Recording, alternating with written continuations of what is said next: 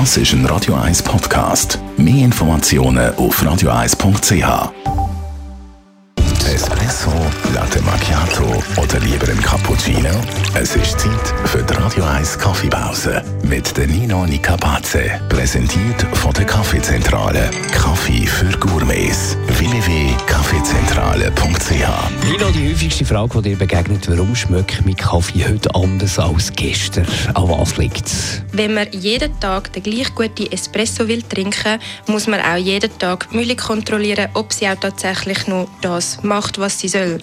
Das heißt, Mühle macht eigentlich schon immer das, was sie soll, aber Kaffeebohnen sind ein Naturprodukt und die reagieren auf die Umwelt.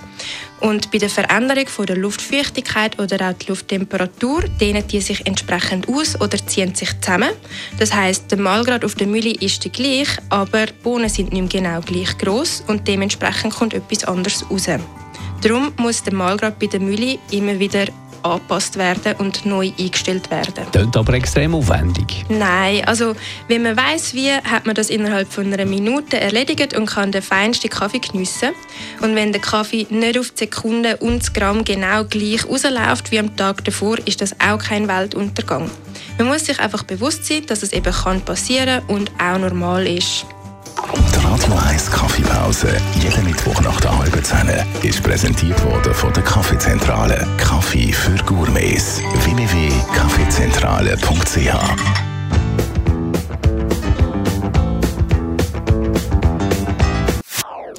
Das ist ein Radio 1 Podcast. Mehr Informationen auf radio1.ch.